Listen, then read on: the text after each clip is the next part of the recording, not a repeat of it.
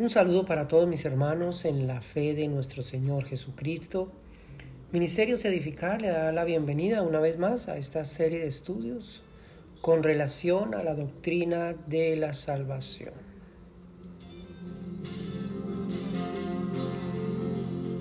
Es como un río que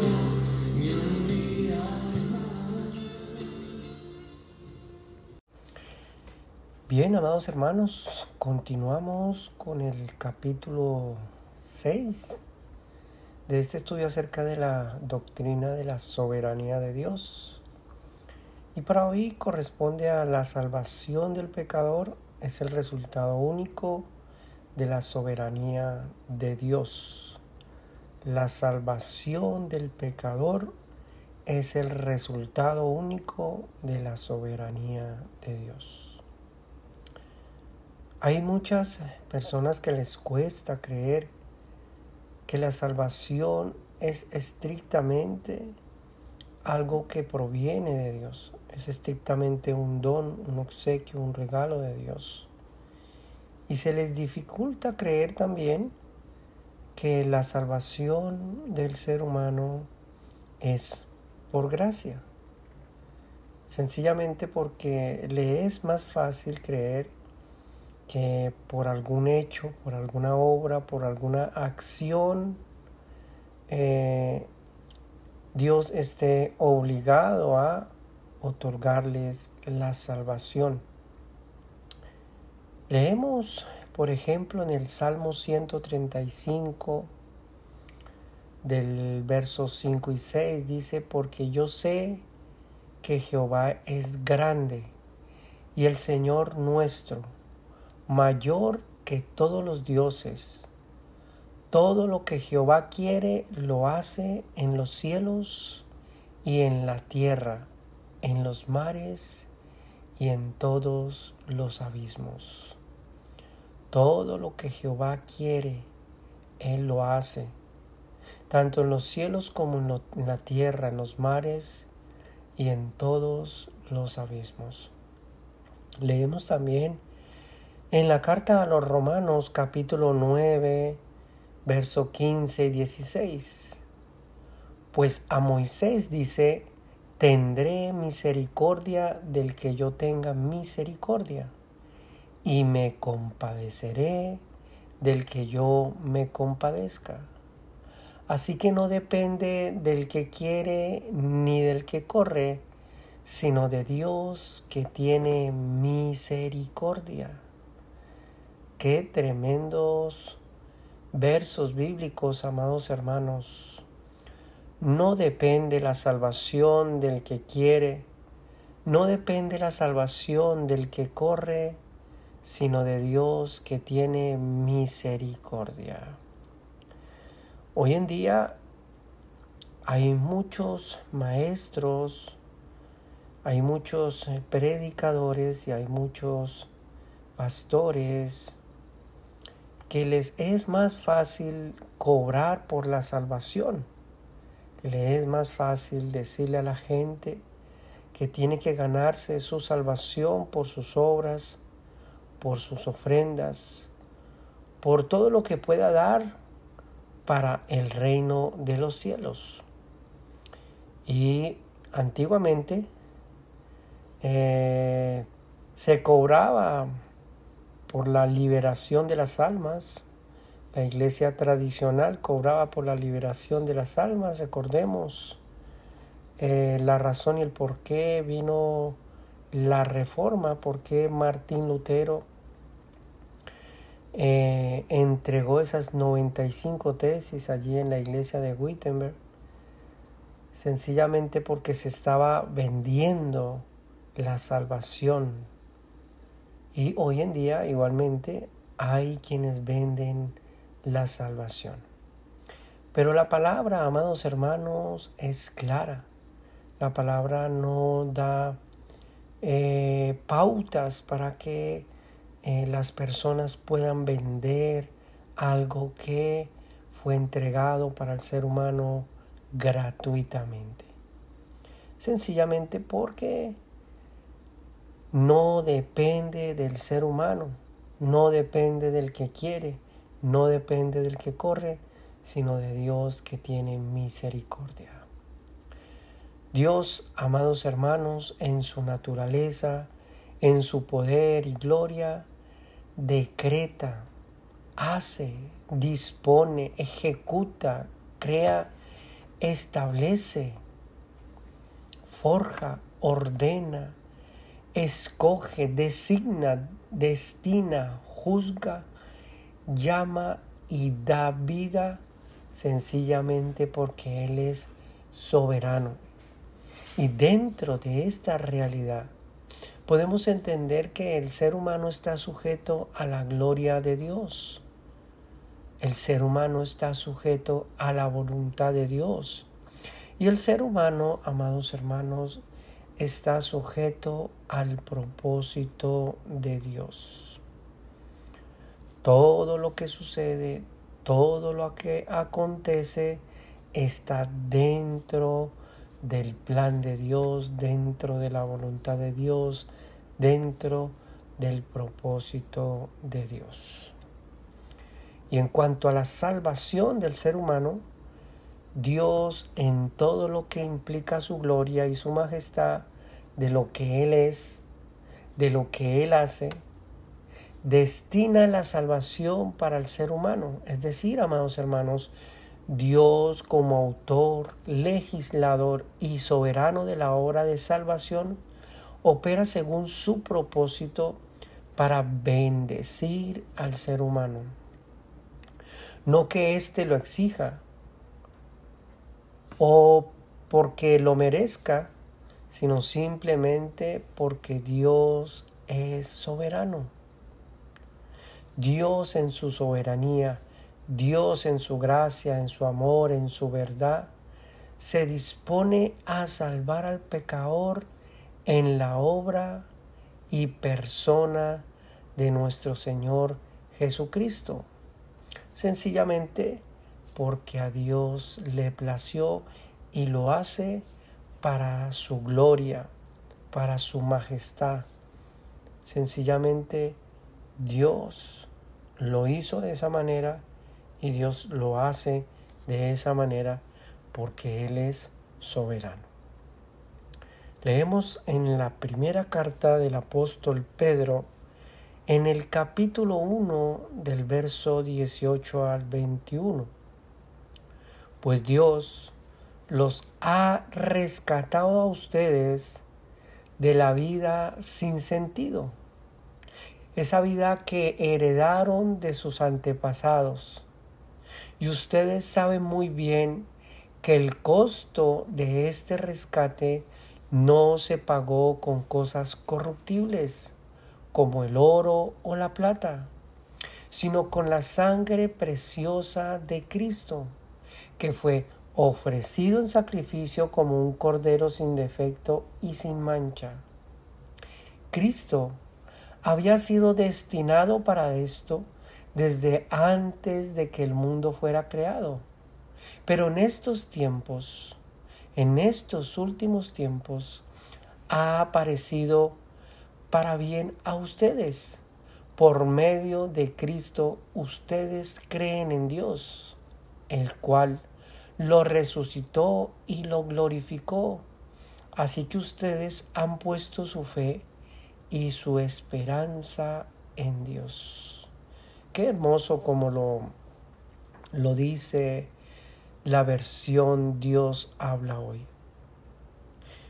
Dios los ha rescatado a ustedes de la vida sin sentido que heredaron de sus antepasados Ustedes saben muy bien que el costo de este rescate no se pagó con cosas corruptibles como el oro o la plata, sino se pagó con la sangre preciosa de nuestro Señor Jesucristo, que fue ofrecido en sacrificio como un cordero sin defecto ni mancha. Cristo había sido ya destinado para esto desde antes de la fundación del mundo. Pero en estos postreros tiempos, en estos tiempos últimos, ha aparecido para bien a ustedes, por medio de Cristo. Ustedes que creen en Dios el cual lo resucitó y lo glorificó. Así que ustedes han puesto su fe y su esperanza en Dios.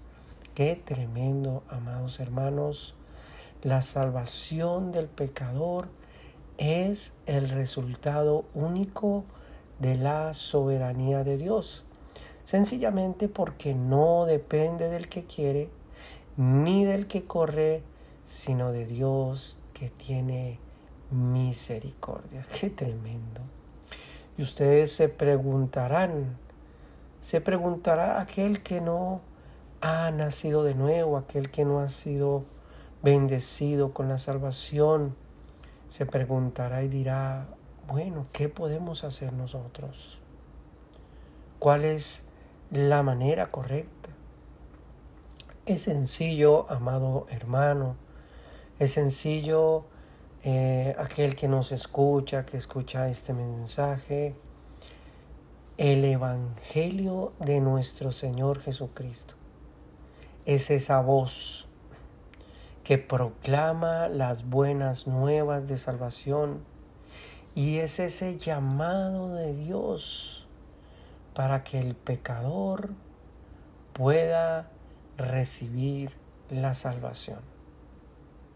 No es que nos crucemos de brazos y que esperemos que un ángel descienda del cielo o que un rayo que ilumine nuestro pensamiento venga.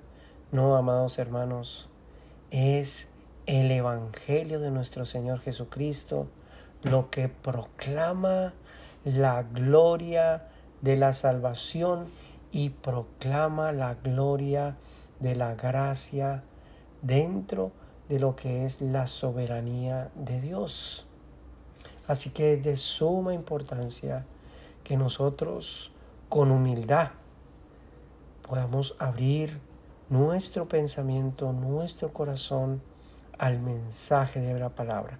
Y es el mensaje de la palabra que le da claridad al pensamiento y planta esa semilla en nuestro corazón para gloria de la vida eterna. Qué tremendo, amados hermanos.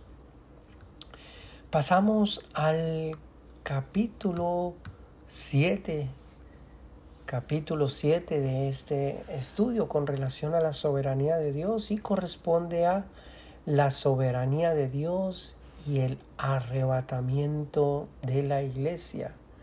La soberanía de Dios y el arrebatamiento de la iglesia. Leemos en el Evangelio de Mateo capítulo 24, verso 36, dice, pero el día y la hora nadie sabe, ni aun los ángeles de los cielos, sino solo mi Padre.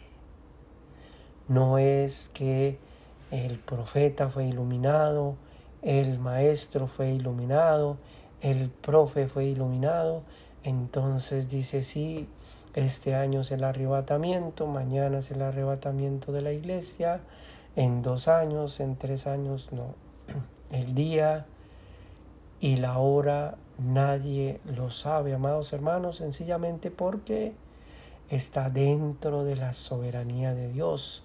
Recordemos ese verso bíblico, no depende del que quiere ni del que corre, del que corre, sino de Dios que tiene misericordia.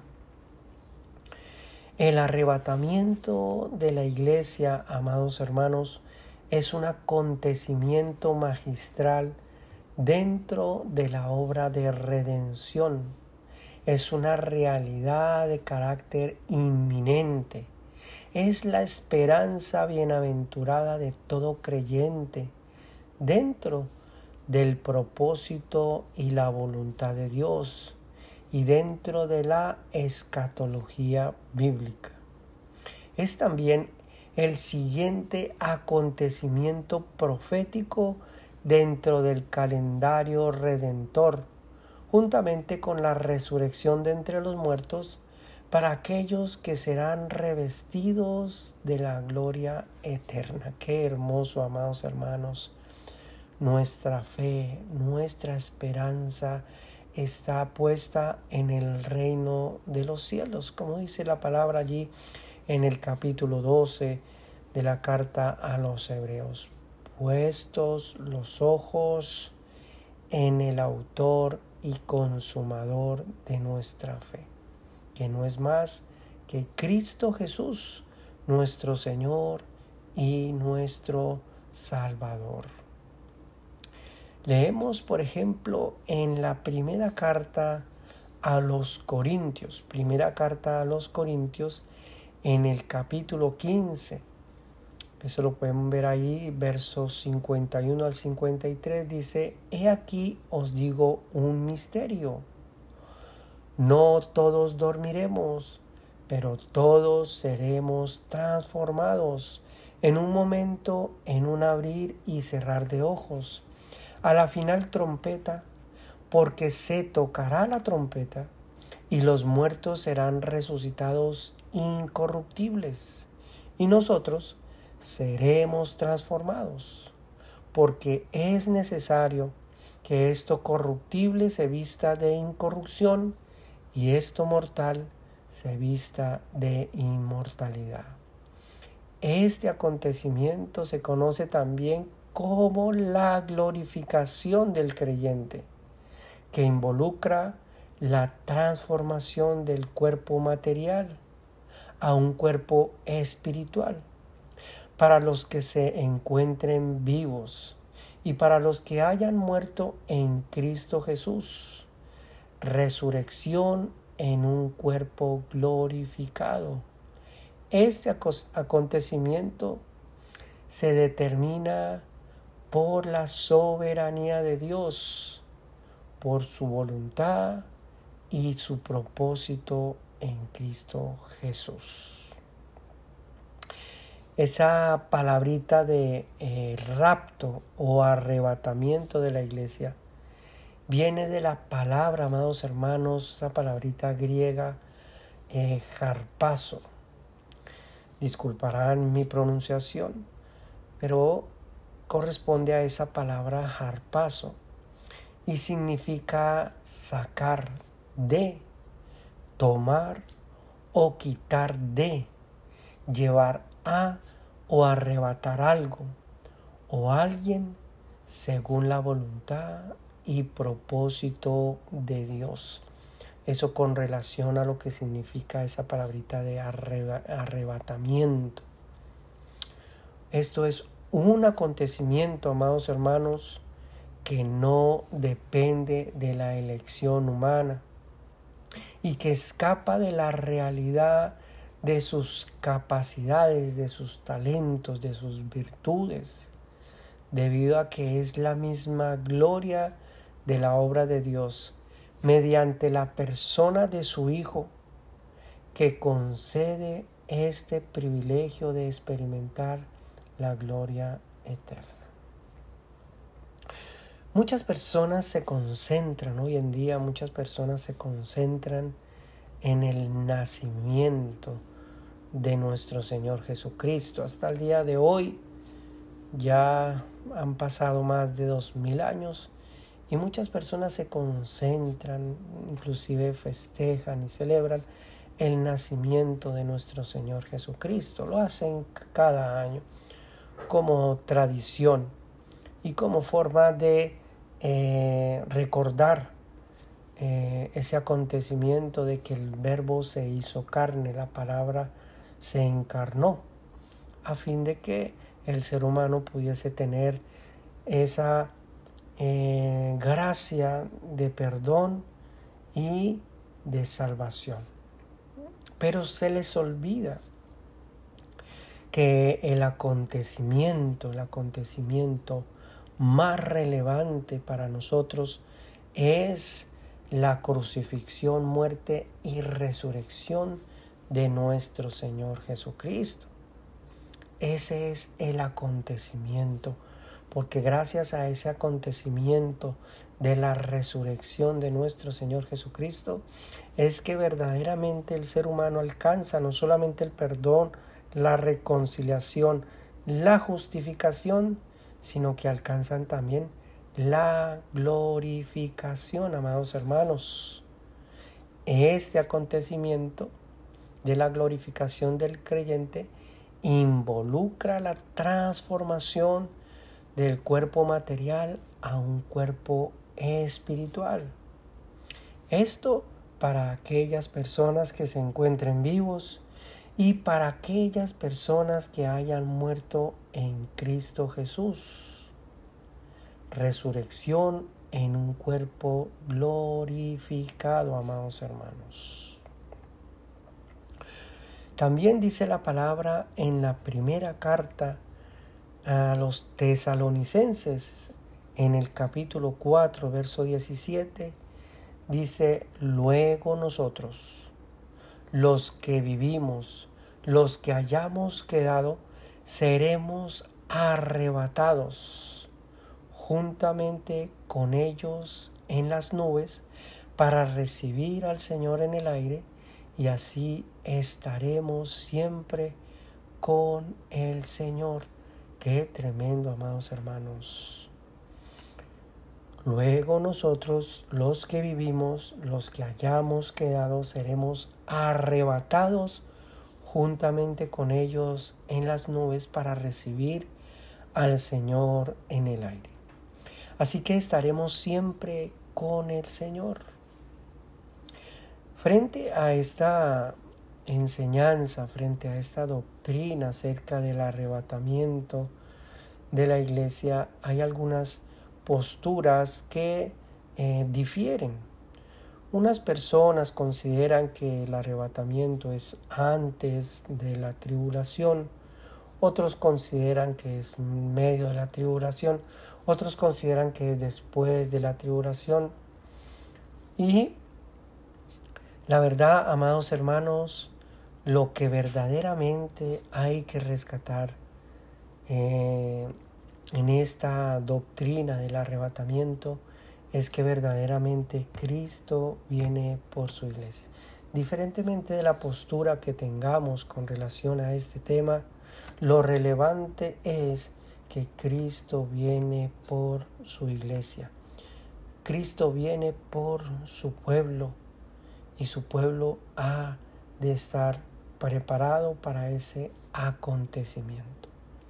Este, amados hermanos, este acontecimiento que no depende de las obras o del comportamiento humano, ha sido determinado soberanamente mediante el sacrificio, muerte y resurrección de nuestro Señor Jesucristo.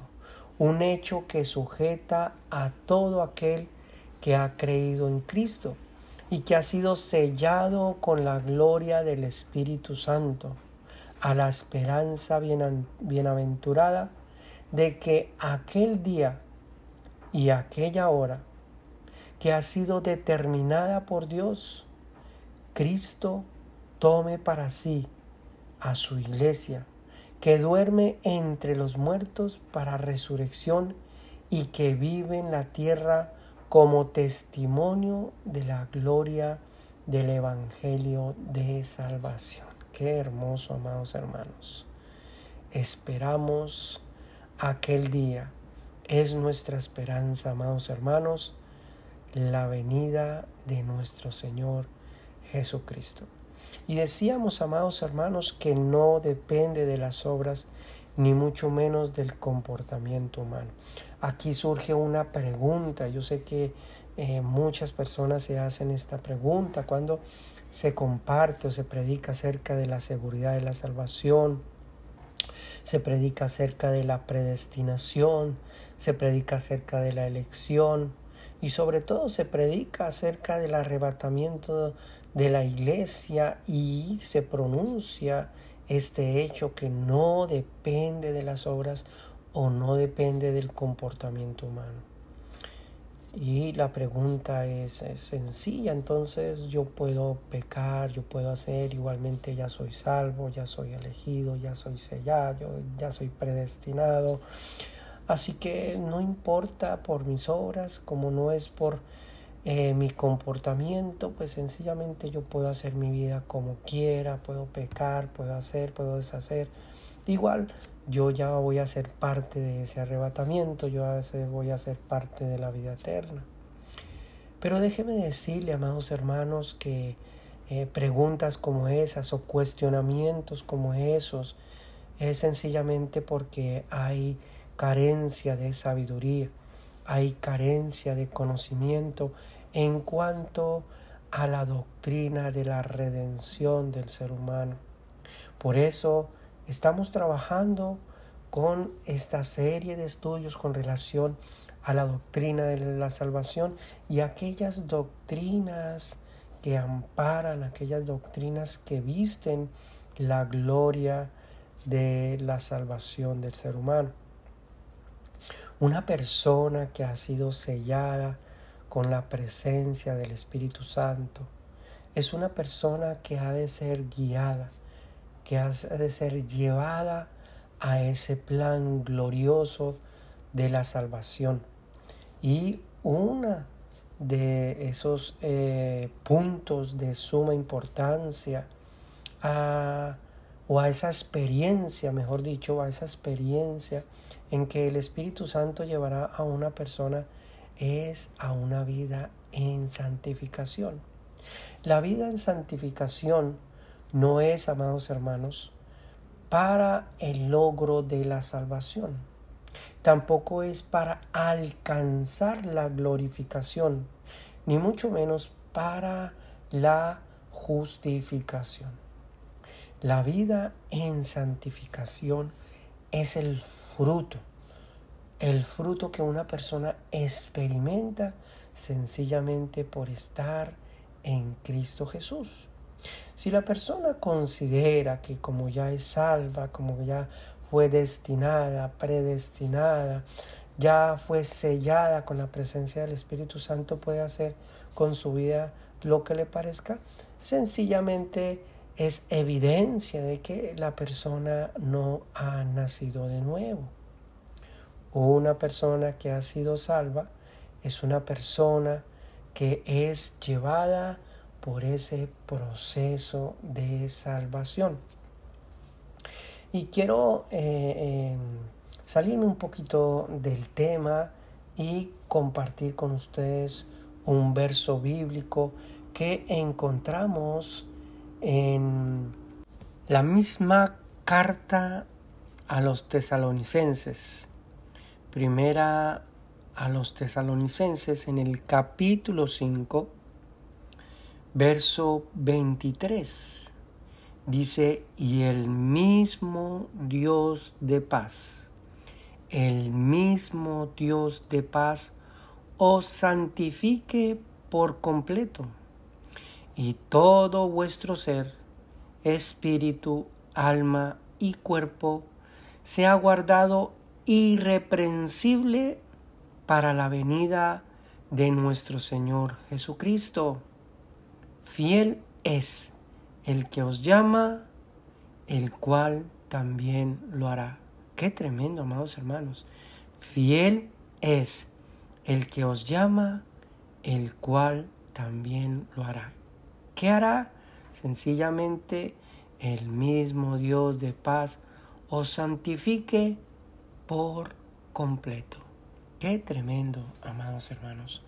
Por eso es de suma importancia que podamos entender que este acontecimiento acerca del arrebatamiento de la iglesia no depende de las obras o del comportamiento humano, sino que simplemente ha sido determinado soberanamente mediante el sacrificio, muerte y resurrección de nuestro Señor Jesucristo.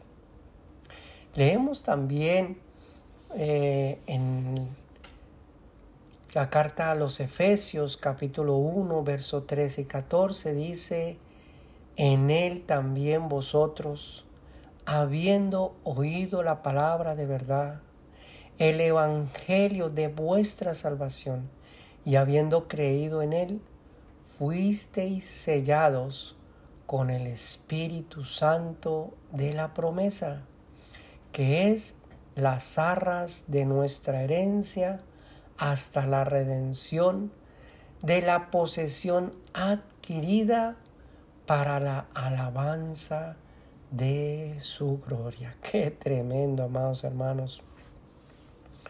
El creyente fue sellado con el Espíritu Santo de la promesa, que son las arras de nuestra herencia. No sé si entienden el término de arras. Es cuando se hace un negocio y se pacta, se pacta con algo. Entonces son las arras de un negocio, como que se pisa el negocio. En este negocio, en este asunto legal de la salvación, sencillamente lo que está de por medio es la presencia del Espíritu Santo en donde marca, sella, determina que esa persona ahora es propiedad, le pertenece a Cristo Jesús.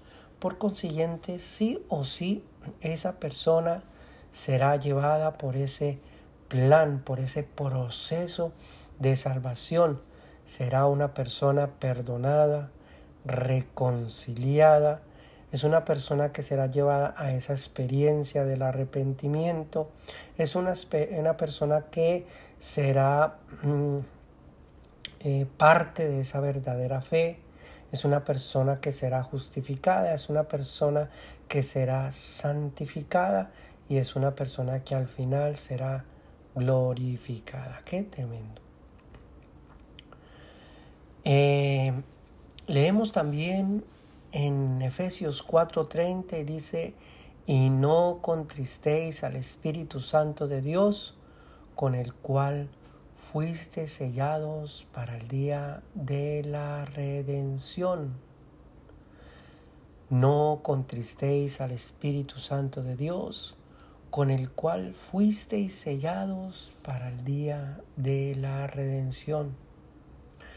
Por soberanía de Dios, se ha determinado, amados hermanos, el tiempo, el día y la hora del arrebatamiento.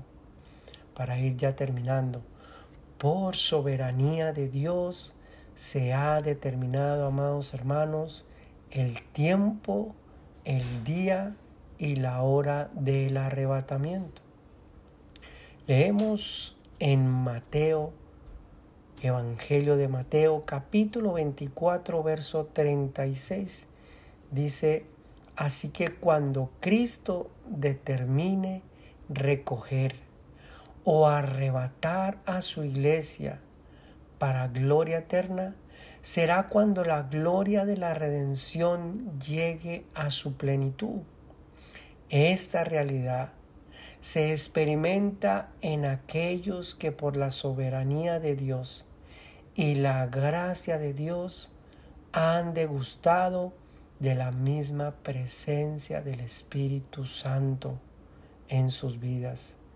Y en otras palabras, amados hermanos, este acontecimiento es solo para los que hayan experimentado el nuevo nacimiento, según la gracia de Dios y la gloria de la obra de Cristo Jesús pero el día y la hora nadie sabe, ni los ángeles de los cielos, sino solo mi Padre.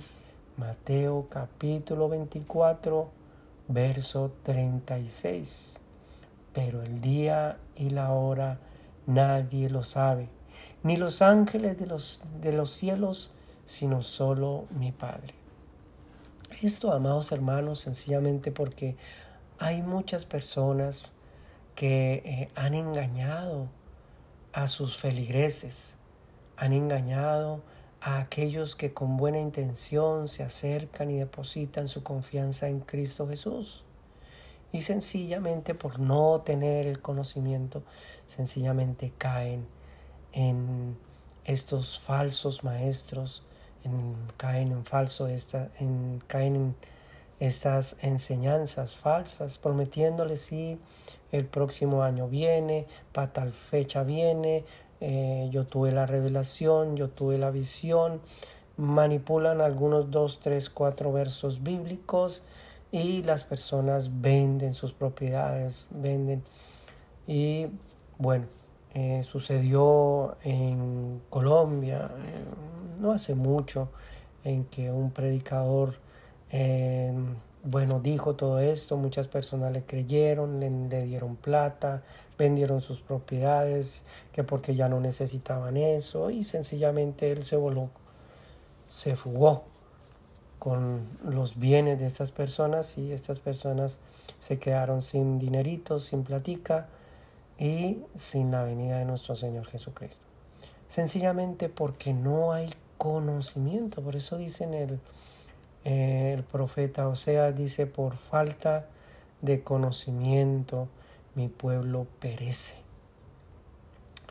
Leemos también en la segunda carta a los tesalonicenses, para entrar ya en nuestra conclusión, carta a los tesalonicenses, capítulo 2, verso 13, dice, pero nosotros debemos dar siempre gracias a Dios respecto a vosotros, hermanos amados por el Señor, de que Dios os haya escogido desde el principio para salvación mediante la santificación por el Espíritu y la verdad y la fe en la verdad. Qué tremendo, amados hermanos. Dios es soberano. Y en cuanto a la salvación, amados hermanos, está dentro de la soberanía de Dios. No depende del que quiere, no depende del que corre, sino de Dios que tiene misericordia. Hay muchos que quieren seguir debatiendo con la soberanía de Dios. Quieren poner por encima su libertad para tomar decisiones. Quieren poner por encima su libre albedrío. Pero déjeme decirle, hermanos, amados hermanos, que no se puede golpear una pared con las manos, porque entre más la golpeemos, más nos lastimamos. Entre más tratemos de entrar en conflicto con la soberanía de Dios, más vamos a atrofiar nuestro pensamiento, más vamos a atrofiar nuestra fe, nuestras convicciones y sobre todo vamos a robarle la gloria a lo que verdaderamente es la redención del ser humano. Y para concluir ya con nuestro punto número 8, con la conclusión, en cuanto a la gloria de la soberanía de Dios, es de suma importancia para la iglesia. Entender que los pensamientos de Dios, entender que su propósito, entender para la iglesia que su voluntad escapa de la razón humana y no hay voluntad humana que pueda doblegar la gloria de la soberanía de Dios. Amados hermanos, no hay nada que pueda doblegar la soberanía de Dios. No hay nada que pueda doblegar la voluntad de Dios como algunas personas sugieren y dicen, mira, si tú quieres ser bendecido por Dios, tú tienes que darle tanto. Tú tienes que ofrendar tanto. Tú tienes que diezmar tanto. Y entre más tú des, más Dios te va a dar. En otras palabras, esta clase de enseñanzas o esta clase de mensajes sugieren decirle a las personas que ellos pueden doblegar la voluntad de Dios, que ellos pueden mover la mano de Dios a su favor, sencillamente con unos cuantos dolarcitos, con unos cuantos pesos, unos cuantos eh, dólares o como le ponga usted en su moneda. Pero no, amados hermanos, el ser humano la razón del ser humano escapa completamente de lo que verdaderamente implica la soberanía de Dios y la voluntad humana no puede llegar a doblegar la soberanía de Dios. Ya que esta, amados hermanos, la soberanía de Dios es un atributo que doblega la arrogancia del ser humano, a fin de que con humildad y completa sujeción el ser humano reconozca que verdaderamente Dios es único y que solo Dios tiene la última palabra en todo asunto que corresponde a la vida del ser humano, que corresponde a su pecado, a la salvación, a la muerte y a la vida eterna. Qué tremendo, amados hermanos. El amor, la justicia, la gracia y el conocimiento de la voluntad de Dios se revela solo mediante la obra y persona de nuestro Señor Jesucristo. Qué tremendo, amados hermanos. Para terminar, quiero dejarlos con estas palabras. El insondable conocimiento de Dios es un misterio eterno, que aunque el ser humano resplandezca y se manifieste en la gloria eterna de su majestad, inquiriendo en tal conocimiento, será imposible sondear su profundidad, la altura, la anchura y el resplandor de la gloria de su eterno conocimiento. Qué tremendo, amados hermanos. Bien, dejamos hasta aquí eh, esta doctrina, dejamos hasta aquí esta enseñanza, terminamos esta o concluimos esta doctrina acerca de la soberanía de Dios. Yo sé, amados hermanos, que este es un tema extenso, muy profundo, pero quisimos hacerlo eh, tocando los puntos más importantes, ya que en nuestro verdadero énfasis de esta serie de estudios es con relación a la salvación del ser humano. Así que no se les olvide, amados hermanos, el insondable conocimiento de Dios es un misterio eterno que aunque el ser humano resplandezca y se manifieste en la gloria eterna de su majestad, inquiriendo en tal conocimiento, será imposible sondear, profundizar la altura, la anchura y el resplandor de la gloria de su eterno conocimiento.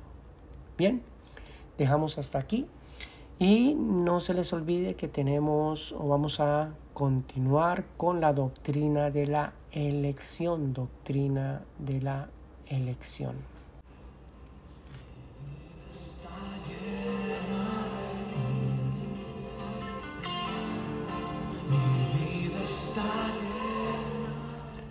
Bien, amados hermanos, si esta enseñanza ha sido de bendición, de edificación para su vida, compártala con otras personas.